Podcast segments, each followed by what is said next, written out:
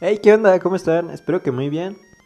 El día de hoy hablaremos de un tema en específico que, como ya saben, este es un podcast en el que generalmente se habla de cine, pero hoy hablaremos de los Reyes Magos. Debido a una indicación en la escuela, pero espero que les guste este tema, es muy entretenido. Como ya sabemos, en México el día 5 de enero por la noche se parte la rosca de Reyes, que es tomada con un chocolate, un café o un atole. Ya sabemos la tradición de que en esta rosca vienen pequeños niños, que es el niño Dios, entre el pan.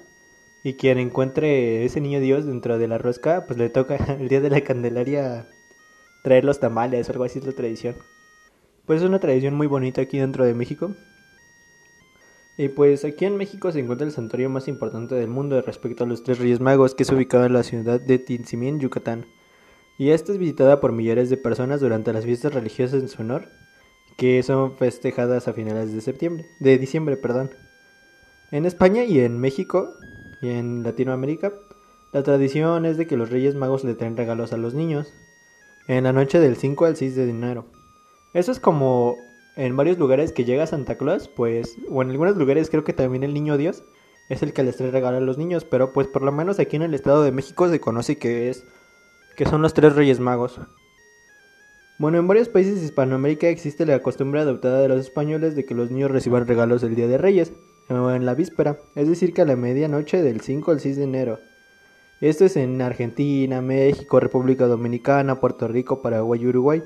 Y también se han heredado las costumbres de la carta a los reyes y el carbón en vez de regalos.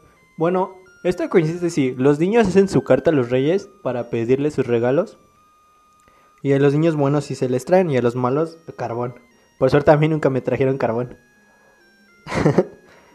Al igual que la costumbre de Santa Claus, es frecuente que los reyes aparezcan en tiendas de regalos y centros comerciales, donde los niños tienen la oportunidad de tomarse fotos sentados con ellos. Eh, esta es una representación que consta de un escenario con, tronos y símbolos característicos como figuras de camellos, estrellas, un buzón. disculpen, disculpen. Fallas técnicas. Bueno, la rosca de reyes como ya se les había comentado, es una tradición que es religiosa más antigua del sureste mexicano. Y ya les expliqué qué onda con la rosca. Ahora hablaremos de los tres reyes magos. Empezamos con el rey mago Baltasar, que durante la antigüedad existían personas que se dedicaban a llevarles regalos especiales a los niños que iban naciendo en diferentes regiones de Europa. En este caso fue el niño Dios, niño Jesús.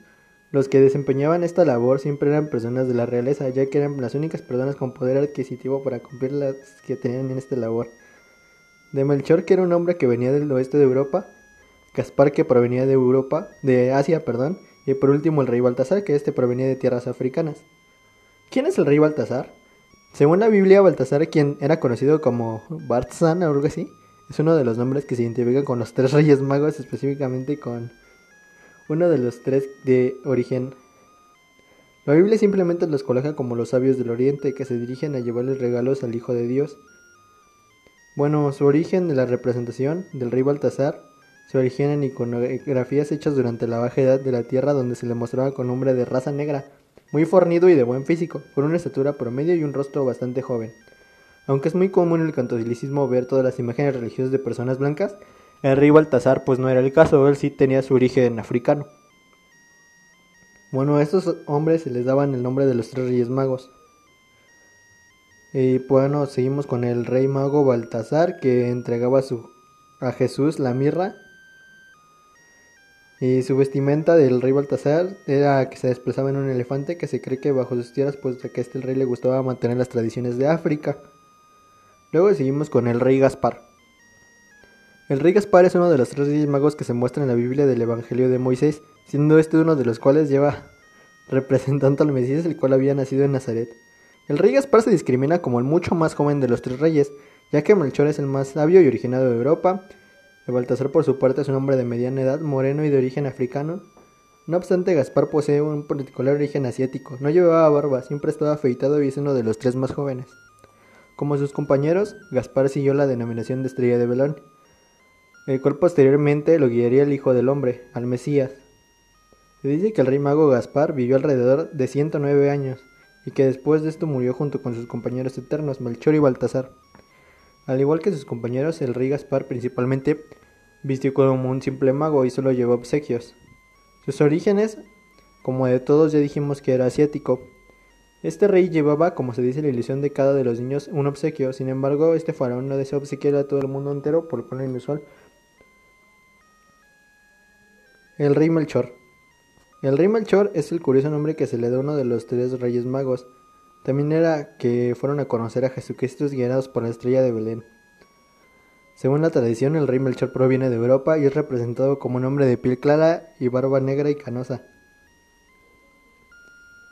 El rey mago Melchor originalmente fue visto como desde los principios de la palabra.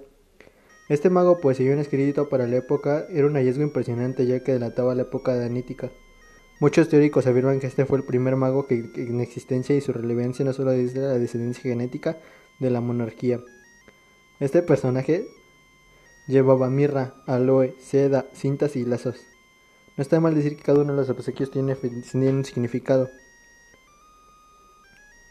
Bueno, como ya hablamos de los tres reyes magos y de sus tradiciones, creo que es hora de hablar de los regalos que han traído. A mí siempre me trajeron regalos muy buenos, pero el que recuerdo con más cariño fue el que me trajeron mi PlayStation, con el que pasé mucho tiempo jugando. Y creo que parte de la ilusión de los niños de ver algo abajo del arbolito es muy buena.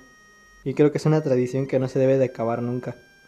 Y pues bueno, eso es todo por mi parte. Espero que les haya gustado este podcast y les envío un saludo. Hasta luego.